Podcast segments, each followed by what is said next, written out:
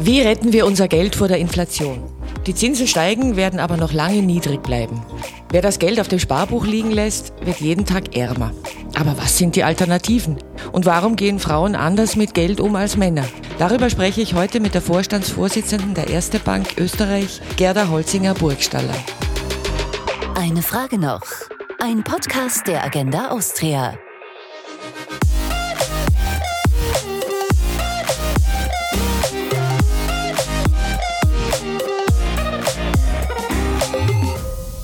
Mein Name ist Rosemarie Schweiger und unser Thema heute ist das Geld.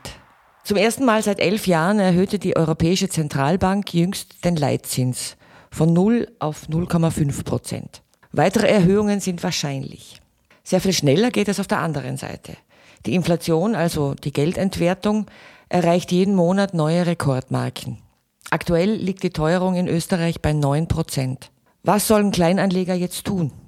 Wie funktioniert das Bankgeschäft, wenn es fast keine Zinsen gibt? Werden wir in 20 Jahren noch mit Bargeld bezahlen? Und wie viel politische Moral verträgt das Geschäft? Frau Holzinger-Burgstaller, wenn Ihnen vor einem Jahr jemand gesagt hätte, dass wir im Sommer 2022 da sitzen mit fast 9% Inflation, hätten Sie es geglaubt? Nein, hätte ich nicht. Hätte ich geglaubt, dass wir eine EZB-Entscheidung sehen, äh, wo wir wieder eine Leitzinsatzerhöhung erleben? Nein, hätte ich auch nicht geglaubt. Der Anlass ist leider wirklich kein erfreulicher.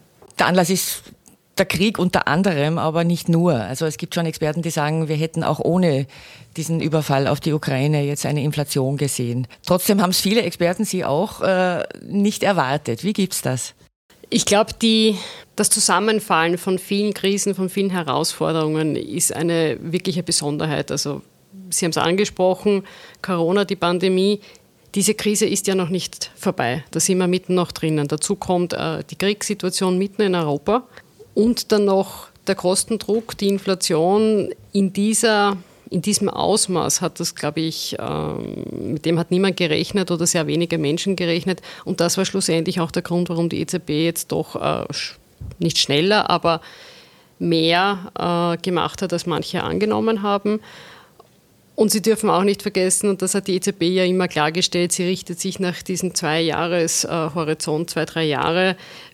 Und alle Expertinnen und Experten gehen ja davon aus, dass nach dieser hohen Inflation, die wir heuer sehen, egal wo wir dann am Jahresende wirklich rauskommen, es auch deutlich wieder nach unten gehen wird. Merken Sie schon Auswirkungen bei Ihren Kunden, was eben die Inflation angeht? Lösen die Leute massenweise ihre Sparbücher auf oder, oder wie darf ich mir das vorstellen? Nein, wir sehen noch relativ wenig in den Zahlen.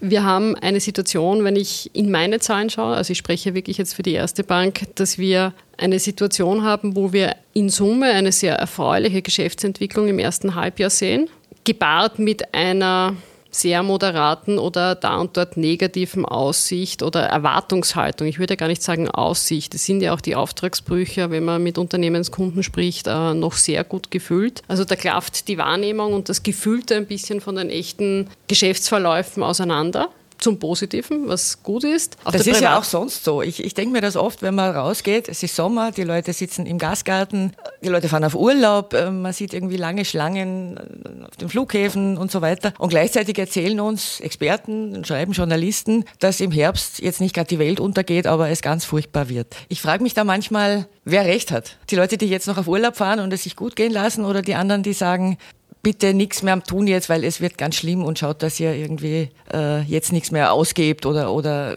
irgendwie euch darauf vorbereitet.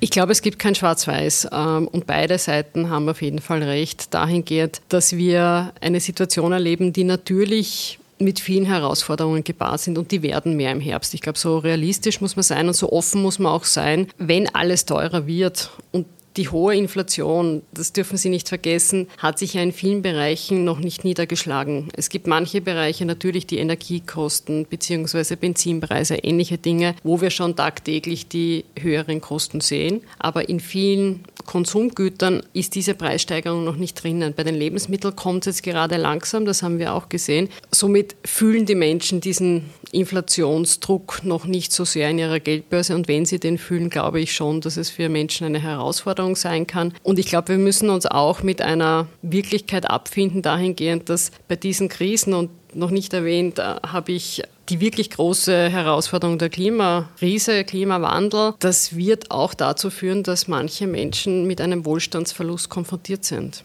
So ehrlich muss man sein und es wird kein Staat, egal welche Maßnahmen beschlossen werden, hier alles ausgleichen können. Haben Sie eine Prognose, wie hoch die Zinsen noch hinaufgehen werden in den nächsten zwei, drei Jahren?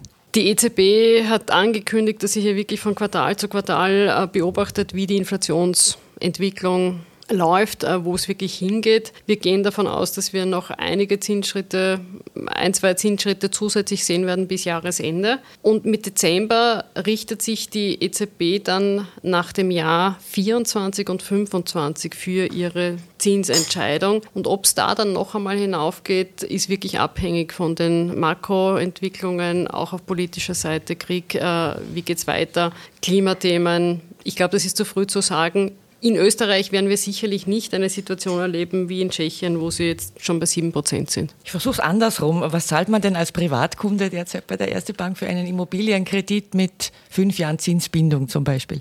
Das ändert sich eigentlich täglich weil wir wirklich täglich äh, mitverfolgen, was tut sich am Markt. Äh, und wir haben gesehen, die letzten Wochen, äh, Monate eigentlich Verschiebungen in verschiedenen Laufzeitbändern von teilweise 30, 40, 50 Basispunkten. Das macht dann schon einen wirklichen Unterschied auf die fünf Jahre. Sie sind keine Anlageberaterin, das ist schon klar. Aber was würden Sie denn einem privaten Kunden mittlerem Vermögen, mittleren Einkommen, was würden Sie dem jetzt in dieser Situation empfehlen, wenn er für sein Alter vorsorgen möchte oder für die Kinder was beiseite legen möchte?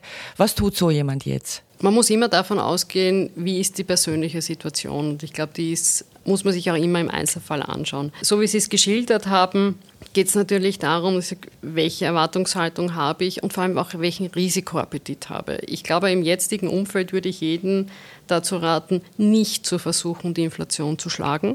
Also so viel Risiko zu nehmen, dass man potenziell dann über den ähm, Zinssätzen von 8, 9 Prozent rauskommt, das ist schon sehr riskant. Und das würde ich äh, im Privatkundenbereich wenigen Personen empfehlen. Das, was wir tun können, und das raten wir auch unseren Kundinnen und Kunden, ist einerseits in Tranchen zu investieren. Wir, sie werden, ich nicht, Sie nicht, niemand von uns wird den perfekten Zeitpunkt äh, erwischen, um zu investieren. Wenn man jetzt zum Beispiel Aktien kauft. Genau, Aktien, also egal welche Assetklassen, und auch das ist das zweite Thema, hier sehr gestreut vorzugehen. Also nicht nur Aktien, sondern vielleicht auch andere äh, Assetklassen, die man sich anschauen kann. Es gibt äh, Anleihen, die jetzt auch zunehmend interessanter werden, äh, Gold, Immobilien, also breit gestreut. Das ist das Geheimnis. Und mittel- bis langfristig bin ich davon überzeugt, dass der Kapitalmarkt sich sehr wohl erholen wird und wird es auch hier eine positive Performance geben, eine positive Rendite.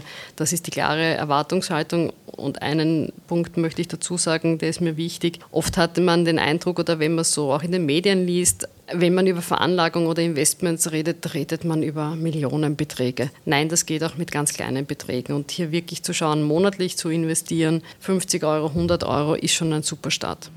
Ich habe es mir jetzt für das Gespräch nochmal angeschaut. Mitte der 90er Jahre des vorigen Jahrhunderts lag der Leitzins bei über 9 Prozent und die Inflation bei etwas über 4 Prozent. Also damals äh, war mal als, als jemand, der ein Sparbuch eröffnet hat, irgendwie schon der Renditekaiser. Jetzt muss man sagen, alle, die heute erwachsen sind oder über 35, die haben das miterlebt und ein bisschen noch im Hinterkopf habe ich fast den Verdacht. Ist das der Grund, warum wir so gerne unser Geld auf Sparbüchern herumliegen lassen? Diese Erinnerung? Das ist schon wirklich sehr lange her, wenn Sie es zurückrechnen. Und ich glaube eigentlich die Periode, wo wir negative Realzinsen hatten, das ist sicherlich schon, da gibt es ein, zwei Jahre Ausreißer, aber grundsätzlich die letzten 20 Jahre sind wir mit negativen Realzinsen konfrontiert. Das heißt, diese Situation ist keine ganz neue. Ich glaube, es ist so krass wie historisch gewachsen. Genau. War es halt nie. Also jetzt genau. Und so krass wie es jetzt ist, wird es auch in den nächsten Jahren nicht mehr sein. Also die Inflationserwartung äh, ist eine, die nach unten zeigt für die kommenden Jahre.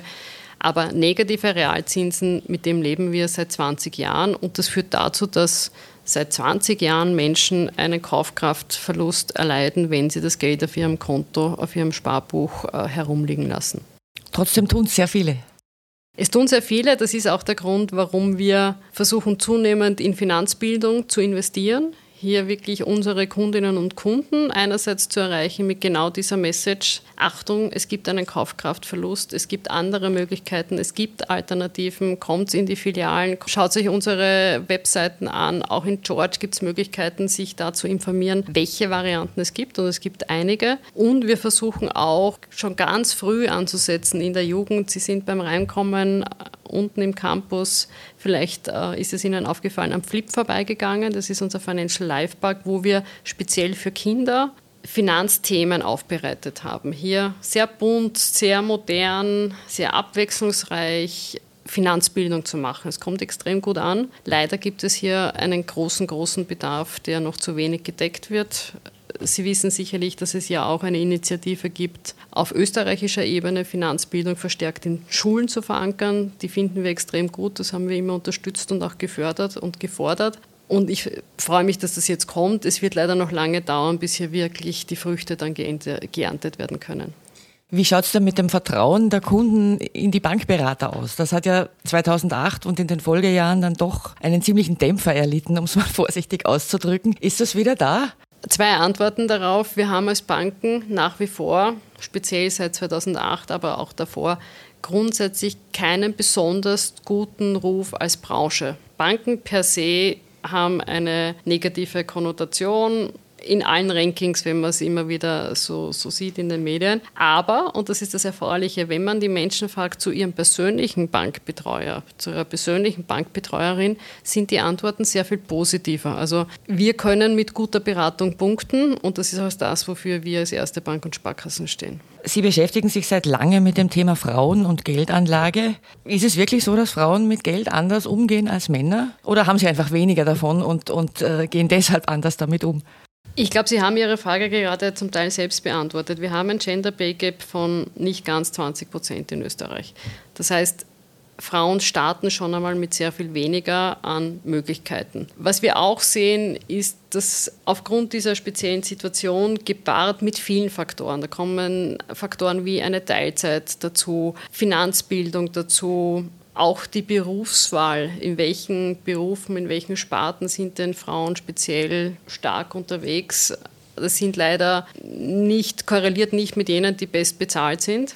Das wollte ich gerade einwenden. Die Agenda Austria hat ausgerechnet, dass dieser Gender Pay Gap sich ganz stark verkleinert, wenn man diese Faktoren alle rausrechnet. Also es ist nicht so, dass die Gesellschaft einfach so gemein ist zu Frauen und sie schlechter bezahlt, weil sie Frauen sind, sondern das ist eine Entscheidung, die die Frauen selber treffen, dass man zum Beispiel in eine Branche geht, in der halt weniger bezahlt wird. Also man wird nicht IT-Techniker, sondern, oder viele Frauen werden, gehen nicht in die IT, sondern in den Pflegebereich oder in irgendwelche Dienstleistungen und verdienen dann schlechter. Das ist der Grund. Und das zieht sich dann weiter, wenn, bei der Geldanlage, würden Sie sagen? Oder? Ja, es zieht sich äh, weiter. Das ist der, der, der eine Effekt. Und natürlich ähm, haben wir schon auch da und dort in den Zielsetzungen, die Frauen verfolgen, wenn es um Veranlagung und Vorsorge geht, ein bisschen ein unterschiedliches Verhalten. Also wir haben immer wieder Studien, die wir dazu machen äh, und wir sehen, dass das Thema Sparen und Veranlagung und Vorsorge für die Familie bei Frauen speziell ausgeprägt ist. Sicherlich ausgeprägter als bei Männern.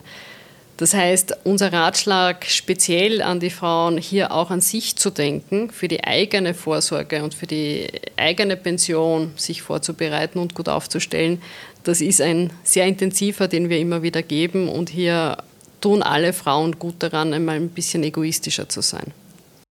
Nehmen wir eine ganz normale österreichische Familie. Wer bestimmt, ob die Ersparnisse auf dem Sparbuch landen oder in einem Aktienfonds? Ist das die Frau oder der Mann? Ich glaube, äh, so allgemein wird man es nicht beantworten können. Über alle drüber. Im Schnitt ist es noch der Mann oder ist es in der überwiegenden äh, Anzahl der Mann. Die Frauen haben aber auch schon aufgeholt, muss man auch fairerweise Aber Ihre Berater sagen. haben zu einem größeren Teil mit Männern zu tun als mit Frauen. Ja, sie haben vielfach mit beiden zu tun, aber die Entscheidung wird vielfach von den Männern getroffen, auch wenn beide Partner vor einem sitzen. Sie sind als, als äh, Vorstandsvorsitzender eines großen Unternehmens immer noch eine Rarität. Warum? Warum ist das so? Warum holen die Frauen da nicht auf? Warum es bis jetzt so ist, ich kann es nicht wirklich beantworten. Ich bin davon überzeugt, dass alle Stärken, alle Schwächen, Qualifikation, Talente zwischen Männern und Frauen sicherlich gleich verteilt sind. Das heißt, Ist das die Erklärung? Nein, ich glaube nicht. Und ich glaube auch mit dem Blick in die Zukunft gerichtet, werden wir es uns weder als Unternehmen noch als Gesellschaft leisten können, auf so eine große Anzahl von Arbeitskräften, von Talenten zu verzichten, wenn wir Frauen hier nicht stärker in den Berufsalltag, in die Arbeitswelt bringen. Und das heißt natürlich auch in Führungsfunktionen bringen. Wir haben in der Erste Bank diverse Initiativen die hier eigentlich ganz gut gegriffen haben. Wir sind bei uns äh, bei einer Quote von 40 Prozent. In den, Führungs in den Führungsfunktionen, wo wir uns sicherlich positiv unterscheiden von vielen anderen Unternehmen. Und im Vorstand freut es mich besonders immer 50-50. Da gibt es nicht viele. Aber das muss man aktiv betreiben. Das ergibt sich nicht von selber wahrscheinlich. Genau, da muss man ein Auge drauf haben und immer wieder drauf haben. Unsere Mitarbeiterinnen und Mitarbeiter bestätigen uns aber als Arbeitgeber, dass wir hier Initiativen setzen. Die werden auch gesehen. Und erfreulicherweise haben wir auch einige, jetzt immer so Awards, jetzt möchte ich nicht einen speziellen herausgreifen, aber äh, Employer Branding ist etwas, wo wir als erste Bank sehr stark sind, gemeinsam mit den Sparkassen. Und auch in der Zufriedenheit unserer Mitarbeiterinnen und Mitarbeiter haben wir auch extrem gute Werte, beziehungsweise konnten diese auch noch steigern, speziell jetzt auch in der Pandemie. Nochmal eine letzte Frage zum Thema Frauen in Führungsjobs.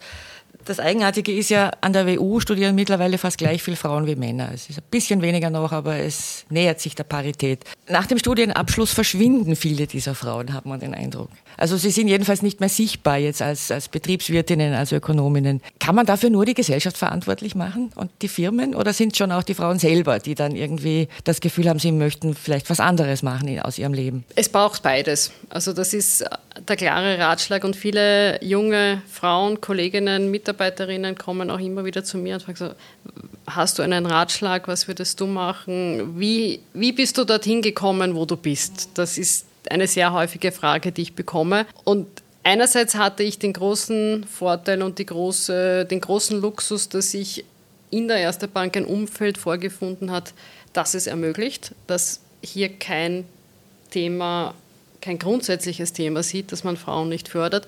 Ich hatte den Vorteil, dass meine direkten Vorgesetzten, sowohl Männer wie Frauen, also ich hatte beides, das hat mich gefreut, sehr gefördert haben. Und ich hatte aber auch den Mut und die Bereitschaft, diesen letzten Schritt dann selbst zu tun, weil das erlebe ich auch leider Gottes in meinem Alltag, dass wir versuchen, Frauen in Führungspositionen zu bringen, sie zu motivieren, sich zu bewerben bei diversen Hearings. Und manche scheuen diesen letzten Schritt. Und den kann man den Damen nicht abnehmen und das möchte ich auch nicht, weil die Verantwortung, die damit einhergeht, die soll und muss für alle gleich sein. Ich möchte hier auch keinen Unterschied also machen. Also Männer trauen sich einfach im Schnitt mehr zu als Frauen. Das ist leider nach wie vor so. Sie sind seit fast 15 Jahren bei der Erste Bank. Äh, was hat sich im Bankgeschäft jetzt in dieser Zeit aus Ihrer Sicht am allermeisten verändert? Also das, was ich in meiner Wahrnehmung so nicht in Erinnerung hatte, als ich hier begonnen habe, war natürlich die Intensität des digitalen Kanals in allen Belangen. Also da gab es noch keinen George. Lange nicht. George ist jetzt eine Selbstverständlichkeit, egal wo Sie hingehen im Unternehmen. Äh, alle Kolleginnen und Kollegen wissen, was George ist. Wir mussten, als, wir mussten als Kunden damals auch noch nicht selber ellenlange Nummern irgendwo reintippen. Das hat sich auch geändert. Ne? Das hat sich auch geändert, aber Gott sei Dank hat sich auch geändert, dass Sie es jetzt kennen können und nicht mehr hm. hineintippen müssen. Okay. So gesehen ist das genau der Prozess, an dem wir halt ständig arbeiten müssen, dass er sich auch verbessert.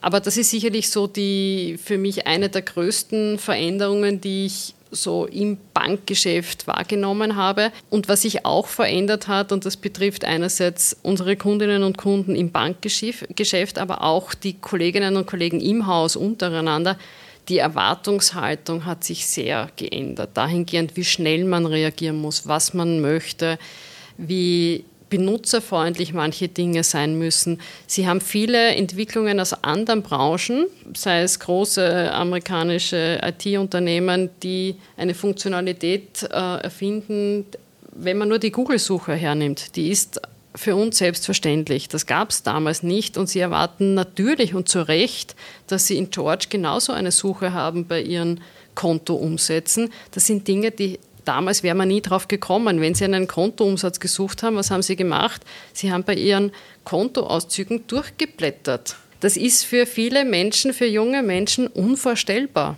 Und Gott sei Dank für viele von uns mittlerweile auch. So viele Jahre mit fast null Zinsen. Wie sieht denn genau das Geschäftsmodell von Banken im Moment aus? Oder seit Jahren eigentlich schon aus? Früher hat man gesagt, die Bank nimmt das Geld der Sparer und dafür gibt sie dann Kredite aus und mit den Krediten im Wesentlichen macht sie ihr Geschäft. Wie hat sich das verändert? Grundsätzlich hat sie sich nicht verändert. Es sind natürlich die, die Zinsspannen, die Zinsmargen deutlich äh, zurückgegangen. Das heißt, die Differenz, die sie zwischen diesen beiden Aktivitäten haben, wo sie Geld verdienen, um ihr Personal zu zahlen, um ihre Investments abzudenken, äh, um Miete, Stromkosten und ähnliche Dinge zu zahlen, das hat sich reduziert im Vergleich zur Vergangenheit. Und wir haben natürlich auch viele zusätzliche Standbeine als Bank, weil wenn Sie sich in George anschauen, was sie dort alles tun können. Eine Bank besteht ja nicht nur daraus, einen Kredit zu vergeben, sondern wir sind ja eben auch da, um mit ihnen über die Veranlagung, über die Vorsorge, über das Sparen zu sprechen. Und da gibt es nicht nur Zinsen, da gibt es auch Provisionen, da gibt es Gebühren, es gibt auch das Thema Versicherungen, Absicherung von Risiken, wo wir äh, sehr stark engagiert sind. Und wenn man dieses Gesamtpaket zusammenzählt, äh, glaube ich, dass wir gut aufgestellt sind, äh, nicht nur einerseits, weil wir als Universalbank Ihnen alles anbieten können, sondern auch, weil wir uns dem verschrieben haben, dass wir Sie auch als Kundin holistisch betrachten möchten und uns wirklich anschauen möchten, wie schaut Ihre finanzielle Situation aus und wie können wir Ihre finanzielle Gesundheit verbessern. Würden Sie mir zustimmen, dass Banker sein ein bisschen an Glamour verloren hat in den letzten 20 Jahren? Das kann ich nicht beurteilen, da habe ich wahrscheinlich diese glamourösen Zeiten vielleicht zu wenig miterlebt. Ich finde den Job extrem spannend, äh, mir macht er großen Spaß und man kann hier wirklich viel bewirken. Na, aber es gab so Zeiten, da war ein, ein, ein Bankdirektor, also einige zumindest, waren sowas wie Popstars. Also wenn ich da an Guido Schmick-Jahre und so denke, äh, Popstar würde ihm jetzt nicht gefallen, aber er war jedenfalls, er war sehr berühmt und sehr bekannt und äh, das ist heutzutage nicht mehr so. Sie, Sie können relativ unerkannt durch Wien gehen, wahrscheinlich. Ich kann äh, sehr unerkannt durch Wien gehen und ich genieße das auch. Ich glaube, dass wir generell in großen Unternehmen ein bisschen einen Wandel gesehen haben, was Vorstandsfunktionen äh, anbelangt. Diese Funktionen, und äh, das ist die Frage, wie lange man da jetzt zurückgeht, wo Menschen in abgeschlossenen Räumen sitzen, Entscheidungen treffen und sehr wenig Interaktion im Unternehmen mit vielen Mitarbeiterinnen und Mitarbeitern haben, glaube ich, ist, ist nicht mehr der Führungsstil, der Managementstil, den Unternehmen heutzutage haben und wir hier ganz speziell nicht. Also das ist eine klare Unternehmenskultur der offenen Türen. Jetzt, wir sitzen hier am ersten Campus, wir haben Open Space, wir haben keine kleinen Besprechungszimmer mehr. Also ich glaube, da hat sich so viel weiterentwickelt und da ist diese diese Einstellung, glaube ich, also mit hätte dem keinen Riesen, Platz mit dem, mehr. Mit dem riesen Chefbüro am Graben oder irgendwo im ersten Bezirk, das, das, das war schon alles irgendwie eins. Oder? Also die, die Figur und das Drumherum und und das haben Sie jetzt alles nicht mehr. Genau, das ist jetzt alles anders. Wie werden wir in 20 Jahren zahlen? Mit, immer noch mit Bargeld oder mit dem Handy vielleicht oder mit ganz was anderem? Ja, wir zahlen ja jetzt schon gar nicht mehr so oft mit dem Bargeld. Wir hatten erst vor kurzem die Diskussion vor Corona noch, und das ist nicht lange her, es erscheint uns nur da und dort schon ja. eine Ewigkeit, hatten wir, wenn Sie 100 Euro hernehmen, die Situation, dass rund 60 Euro bar gezahlt wurden und 40 Euro mit Karte übers Handy, also nicht bar. Und jetzt, und das ist, sind nur ein paar Jahre, sind wir eigentlich schon in einer Situation, dass 70 Euro von 100 mit Karte gezahlt werden oder mit Handy gezahlt werden, aber nicht bar gezahlt werden. Und sie werden immer mehr Menschen auf der Straße treffen. Wir könnten jetzt hier eine Umfrage machen am Campus, wenn wir da mit dem Lift runterfahren wer wie viel Bargeld eingesteckt hat. Und es sind nicht mehr viele Menschen, die sehr viel Bargeld eingesteckt haben. Und so gesehen, diese Entwicklung wird sich fortsetzen. Werden wir Bargeld in 20 Jahren noch haben? Ja, ich glaube schon. Es wird manche Anwendungsbereiche geben, vielleicht auch dieser ein paar Euro zu Hause zu haben für den Fall des Falles, das wird es immer geben. Aber im täglichen Leben wird es weniger vorkommen, wird es vielleicht sogar ein bisschen exotisch werden. Und sowas wie Bankfilialen, braucht es das dann noch? Es braucht auf jeden Fall die Beratung. Und wenn ich von dem weiterdenke, wird es die Beratung in verschiedenen Kanälen geben. Es wird die Beratung im digitalen Kanal geben, aber es wird immer auch äh, aus meiner Sicht in der Erste Bank eine Beratung in der Filiale geben. Das kann eine Filiale sein, die ums Eck ist, ganz klassisch physische Filiale. Es kann aber auch eine Filiale sein, die zu Ihnen nach Hause ins Wohnzimmer kommt, aufs Sofa, weil alles in der digitalen Welt stattfindet. Nichtsdestotrotz werden Sie aber eine Beraterin, einen Berater haben, mit dem Sie sprechen können. Die Branche hat massiv Personal abgebaut in den letzten Jahren, Jahrzehnten. Ist jetzt sozusagen der Talboden erreicht? Suchen Sie schon wieder? Stellen Sie schon wieder ein? Geht es Ihnen vielleicht ein bisschen so wie den Fluglinien und Sie stellen fest, Sie haben zu viele äh, in die Pension geschickt oder, oder wie ist da die Lage derzeit? Also wir sind weder in die eine noch in die andere Richtung so, hatten so große Veränderungen. Also wir sind eigentlich relativ stabil die letzten Jahre unterwegs gewesen. Wir haben natürlich versucht, in jenen Bereichen, wo wir mehr Personal brauchen, wo wir Ressourcen suchen, verstärkt aufzubauen. Also das ist ganz klar auf der IT-Seite. Natürlich viele unserer Dienstleistungen bieten wir ja auch digital an. Das heißt, dort suchen wir Leute ständig. Also jeder IT-Experte, jede IT-Expertin, die das hört, bitte, wir suchen, bitte meldet euch. Wir stellen sehr gerne ein. Und das Gleiche gilt aber auch in vielen anderen Bereichen. Also es ist äh, eine gewisse Verschiebung von manchen Bereichen. Wir haben jetzt keinen Riesenabbau die letzten Jahre hinter uns. Es hat sich da und dort ein bisschen konsolidiert und äh, auf anderen Seiten haben wir massiv aufgebaut aufgebaut. Und diese Entwicklung wird weitergehen. Als erste Group, als erste Bank haben wir eine super Marke und sind Gott sei Dank für junge Talente sehr attraktiv und haben derzeit noch nicht diese großen Schwierigkeiten bei den offenen Positionen, wie es vielleicht andere Unternehmen haben. Also den Fachkräftemangel in dem Sinn spüren Sie nicht? Wir bemerken, dass es da und dort weniger Bewerberinnen und Bewerber gibt für die Stellen. Das heißt, ja, die Anzahl geht zurück. Und wir sehen auch, dass es extrem rasch mittlerweile im Arbeitsmarkt geht, dass äh, Positionen besetzt werden. Leider Gottes auch viele Kolleginnen und Kollegen, die sich bewerben, dann gar nicht kommen, weil sie in der Zwischenzeit schon woanders einen Job gefunden haben. Das hat zugenommen. In Summe sind wir noch äh, durchaus gut unterwegs. Die erste Bank hat, wenn ich da mich richtig informiert habe, keine Russland-Tochter. Genau heißt, so ist es. Es ist ein Glück wahrscheinlich gewesen aus Ihrer Sicht. Also Sie mussten sich nicht die Frage stellen, äh, wie es dort weitergehen soll. Aber jetzt unabhängig davon, unabhängig vom, vom Ukraine-Krieg und unabhängig von, von Russland, was ist Ihre Position? Wie moralisch müssen Unternehmen sein? Darf man zum Beispiel in sogenannten Schurkenstaaten Geschäfte machen oder darf man nicht? Sie haben es richtig gesagt, wir sind nicht in Russland tätig. Wir waren einmal in der Ukraine tätig als erste Gruppe. Also wir sind sehr stark in Sie engagiert. Die Region per se, Osteuropa, ist uns sehr nahe. Es ist unser erklärter Zielmarkt und dort wollen wir auch bleiben. Aber als erste Gruppe, und ich möchte einen Schritt zurückführen, jetzt gibt es uns seit mehr als 200 Jahren und wir sind geboren in der Mitte der Gesellschaft und haben uns auch wirklich immer als sehr starker Bestandteil der Gesellschaft gesehen. Und die Verantwortung, die Sie eben angesprochen haben, für die Zivilgesellschaft oder in einer Zivilgesellschaft, die sehen wir auch und die teile ich auch. Also ich glaube, da haben Unternehmen generell und wir im Speziellen einen ganz klaren Auftrag und einen ganz klaren Gründungsauftrag.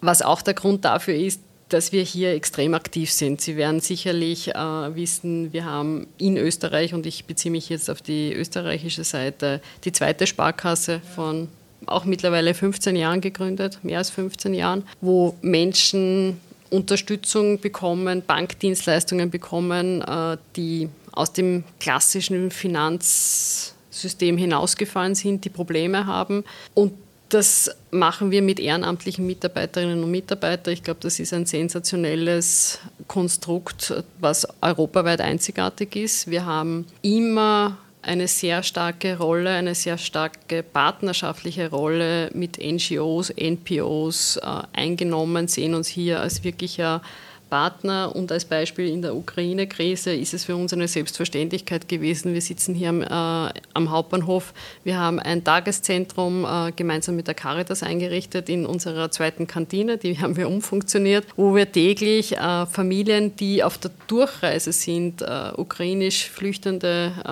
äh, Menschen, eine Mahlzeit zu geben, einen Raum zu geben, wo Kinder spielen können, sich auszurasten. Also das ist für uns eine Selbstverständlichkeit und äh, alle George-Kundinnen und Kunden haben auch das wahrscheinlich mitbekommen. Wir haben unsere Kundenbasis geöffnet für die NGOs und haben in George einen Spendenbutton eingerichtet. Und über diesen Spendenbutton, also einerseits bin ich extrem stolz, aber nicht auf uns, sondern vor allem auf unsere Kundinnen und Kunden, die haben dort 13 Millionen für Nachbarn in Not gespendet. Das sind nur über uns. Und das sind schon Volumenersummen, wirklich riesige Beträge, mit denen kann man wirklich was bewirken. Und das ist auch mein klares Verständnis, wie wir als Unternehmen unseren Beitrag leisten wollen. Was mir aber auch wichtig ist zu sagen, wir sind und bleiben eine Aktiengesellschaft mit allen Limitierungen, die wir haben. Das Schöne ist aber auch, dass ich eine Dividende zahlen kann an einen Aktionär, an einen Hauptaktionär, der noch viel weiter gehen kann als ich. Und mit der ersten Stiftung äh, in Kombination ist es uns noch mehr möglich, im Gemeinwohlwesen hier tätig zu werden. Und das ist halt die perfekte Kombination. Trotzdem entgeht man natürlich dieser Frage nicht ganz. Sie haben es jetzt eh, Sie haben alles aufgezählt, was, was die Ärzte an, an, an guten Dingen macht. Trotzdem sind Sie ein Unternehmen und kein Wohltäter in erster Linie. Sie werden Firmenkunden haben, die vielleicht das nicht alles so sehen wie Sie. Und man muss sich wahrscheinlich immer wieder mal die Frage stellen als Manager, Managerin, wie weit man im Fall der Fälle gehen würde. Also Nestlé zum Beispiel wird jetzt angefeindet schon seit Monaten, weil die halt ihr, ihr Russlandgeschäft jetzt nicht einfach aufgeben wollen, andere wollen auch nicht raus. Was ist da Ihre Position? Muss man das? Ich glaube, es ist eine wirklich schwierige Diskussion. Das, was mir wichtig ist in dem Kontext schon zu sagen, Sie haben Russland genannt und das ist natürlich jetzt äh, der Anlassfall und das Paradebeispiel. Und es ist kein Krieg des russischen Volkes, das ist ein Krieg vom Kreml, vom Herrn Putin, den er hier führt. Die Frage, wie man dann mit dem Land umgeht, ist eine extrem komplexe und eine extrem äh, vielschichtige. Ich glaube, man darf aber nicht diesen automatischen Schluss von einem Regime auf ein gesamtes Land, auf ein gesamtes Volk zulassen. Und es wird immer wieder im Einzelfall eine Entscheidung sein, wie weit man geht, was man machen kann und was man nicht machen kann. Und ich, ich glaube, auch als Unternehmen muss man diese Evaluierung immer wieder neu treffen. Das kann das Schöne, aber das Schöne, ja. ich, nur, nur um es noch zu beantworten, wir haben ja nicht nur unsere Kundinnen und Kunden, die an uns an unseren Daten messen, was wir tun, was wir nicht tun, sondern das Gleiche gilt für unsere Mitarbeiterinnen und das gilt aber auch für unsere Aktionäre. Das heißt, wir haben ja eigentlich äh, Stakeholder in, in alle Richtungen und wenn es uns gelingt, äh, eine Balance zwischen den Interessen aller dreien zu finden und jetzt habe ich hier noch Staat und, und Aufsichtsbehörden und Co. kann man auch noch dazu nehmen. Wenn wir das gut ausbalancieren, glaube ich, sind wir gut unter, unterwegs als Unternehmen und so hat man auch immer ein bisschen dieses Check and Balances. Was ich sagen wollte, ist, es, es kann sich auch schnell ändern, was jetzt als moralisch gerade noch vertretbar gilt und was nicht. Es gibt zum Beispiel viele Unternehmen, die in China geschäftliche Interessen haben, Niederlassungen haben dort, mit dem Staat gemeinsam was machen. Das ist auch so ein Grenzbereich, würde ich sagen, immer schon gewesen und, und das kann wahrscheinlich genau wie Russland von heute auf morgen komplett anders sein. Und dann ist natürlich schon die Frage, ob jetzt ein Unternehmen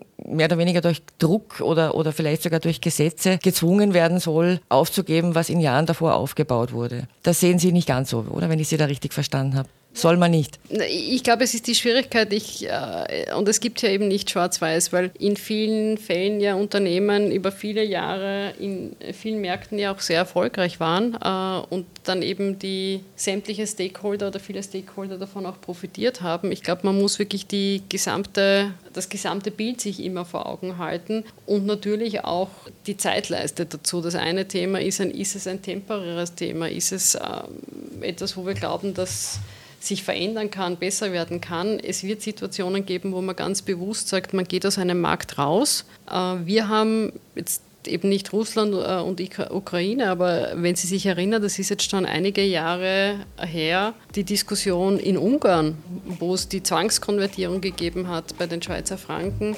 war auch eine große Frage, ziehen wir uns zurück aus diesen Märkten oder wurden wir gefragt, ob wir das tun und gesagt, nein, wir stehen zu dieser Region und wir sind in Osteuropa und wollen dort auch bleiben. Das ist auch ein klares Commitment von unserer Seite für die Menschen vor Ort. Ich danke Ihnen sehr für das Gespräch. Vielen Dank. Eine Frage noch. Ein Podcast der Agenda Austria.